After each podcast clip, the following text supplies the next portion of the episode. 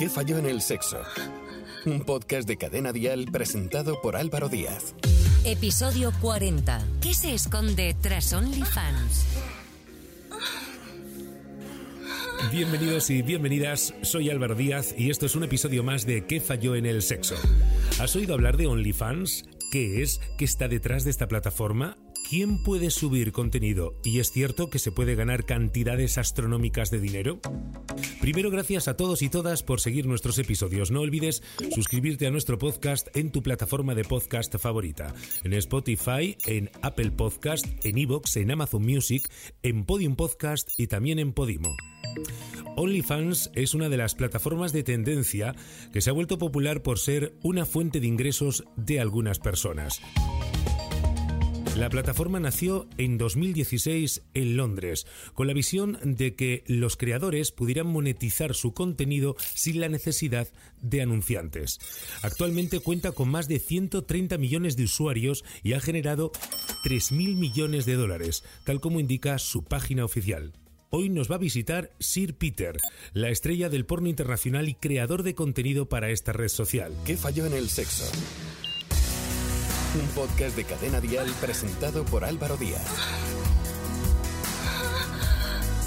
¿Qué tal Miguel? ¿Cómo estás? Muchas gracias por visitar nuestro podcast. Hola Álvaro, muchas gracias por recibirme. Encantado de poder hablar un poco contigo más. ¿Cómo conociste OnlyFans y qué te llevó a participar en esta plataforma? Bueno, eh, yo empecé o conocí en OnlyFans algo un poco por acaso, por suerte tenía gente que, que lo hacía en, y lo publicitaba en Twitter y en Instagram.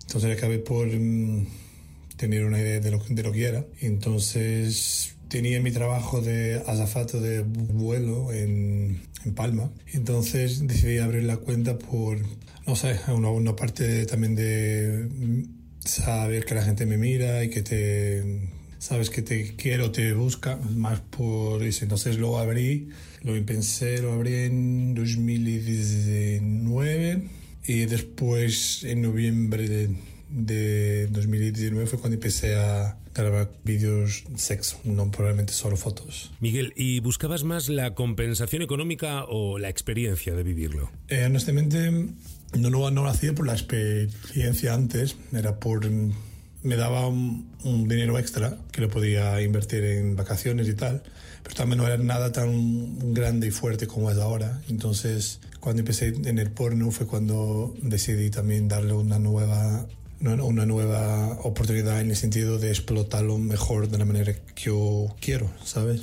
Visibilizar nuestro cuerpo nos hace dejar atrás muchos clichés. ¿Crees que ayuda esto a romper con los clichés y con los tabúes? A ver, en OnlyFans mucha gente cree que mm, tienes que tener un cuerpo súper bonito, tienes que un cuerpo de gimnasio, un cuerpo abdominales, tienes que tener un miembro sexual grande y, un culo grande o por así, pero hay mucho más lo que es simplemente eso y no es probablemente eso que mucha gente busca. Mucha gente, y es también algo que yo sigo siempre diciendo y luchando bastante tiempo, es que mm, no tiene que ser todo homogéneo, o sea, lo que te gusta a ti, lo que te pone a ti, no es lo que me pone a mí. Entonces hay demasiada idea que tienes que tener un tipo físico específico en, esa, en términos de de morbo y de lo que te gusta, pues te gusta lo que te gusta y si todos ofrecen lo mismo no hay una diversidad. Y si no hay una diversidad es como no hay nada. O sea,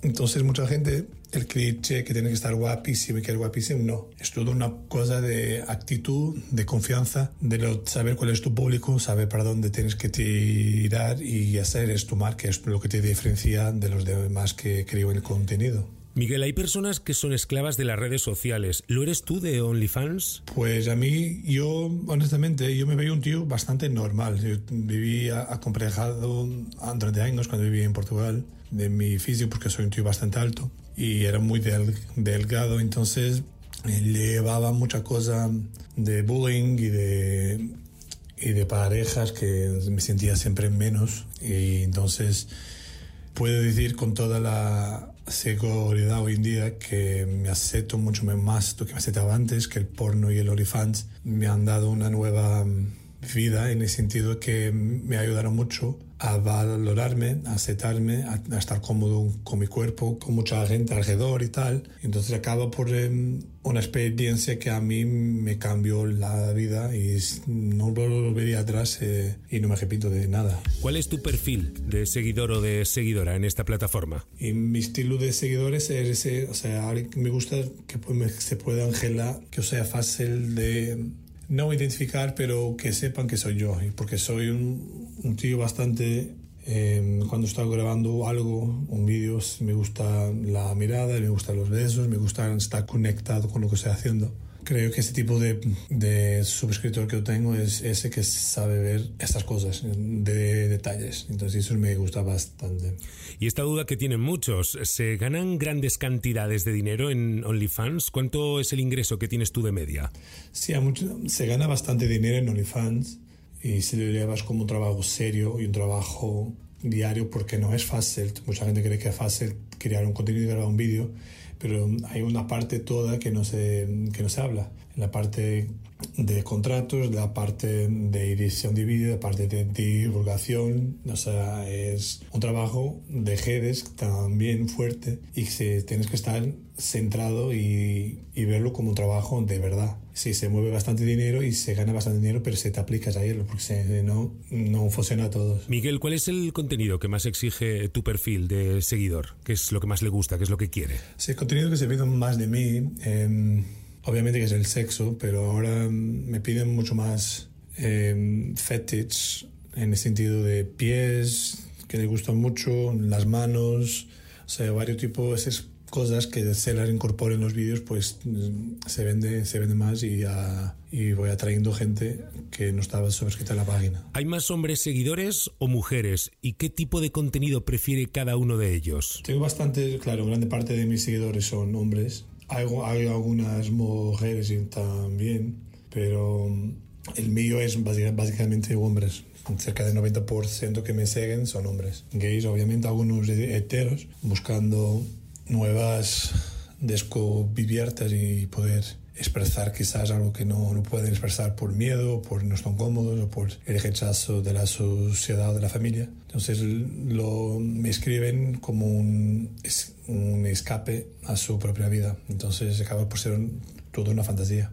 ¿Haces algún tipo de colaboración con otros seguidores? ¿Cómo se llega a esta colaboración? ¿Son personas que también tienen que estar suscritas a esta plataforma? Yo, con claro, o sea, las colaboraciones que hago son con gente que tiene OnlyFans y la gente que hacen de OnlyFans su día a día y su sueldo, o sea, su trabajo profesional. Yo nunca grabo con gente que no lo, que no lo tenga y hay la posibilidad que puedes grabar con quien quieras. Y si esa persona no tiene página, pues lo puedes firmar con trato y tal y puedes, pero yo no lo hago porque es un joyo muy grande y tener, prefiero grabar con gente que haga lo mismo que yo hago. Y Miguel, para acabar, ¿qué consejo le darías a una persona que está pensando en comenzar a crear contenido? ¿Qué peligros conlleva y qué beneficios aporta esto?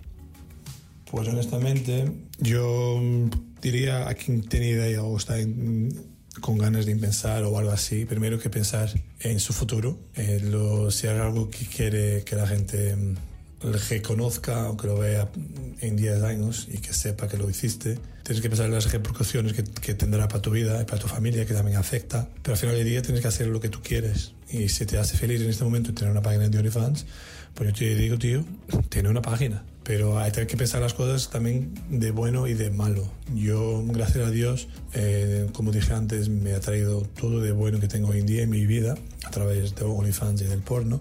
Y, puedo decir que soy una persona mucho más completa, una persona mucho más realizada, una persona que se acepta, una persona que se ama, más de lo que yo estaba cuando tenía un trabajo dicho normal. Y digo otra vez que era un trabajo igual a todo lo demás. Yo pago mis impuestos, pago mis tasas, hago como cualquier persona. Y digo muchas veces el, el, estigma que hay, que aún hay, cada vez está mejor, pero aún existe. Y digo que tengan que estar preparados a todo mental, mentalmente, porque hoy en día es muy importante que estés mentalmente preparado y que tu salud mental esté en orden, ¿sabes? Miguel, muchísimas gracias. Muchas gracias a ti Álvaro y, y bueno, y te agradezco por este pequeño momento contigo y esta entrevista espero que se tenga sido claro, porque cuando estaba hablando algo en español más serio, pues me quedo un poco así, me falla a veces, pero... Hemos entendido perfectamente. Muchas gracias por tu generosidad. Un beso. Un besito a todos. ¿Qué falló en el sexo? Un podcast de Cadena Dial presentado por Álvaro Díaz.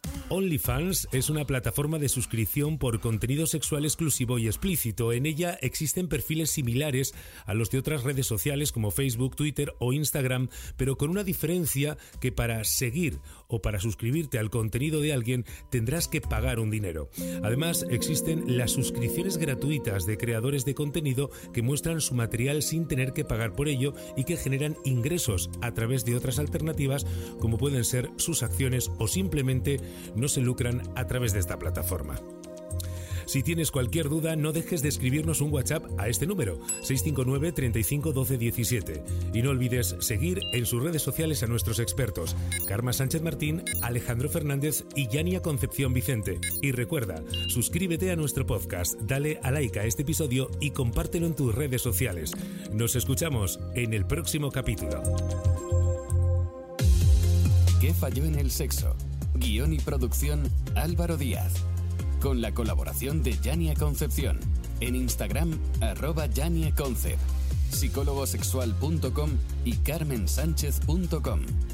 Suscríbete a nuestro podcast y descubre más programas y contenido exclusivo accediendo a Dial Podcast en cadenadial.com y en la aplicación de Cadena Dial.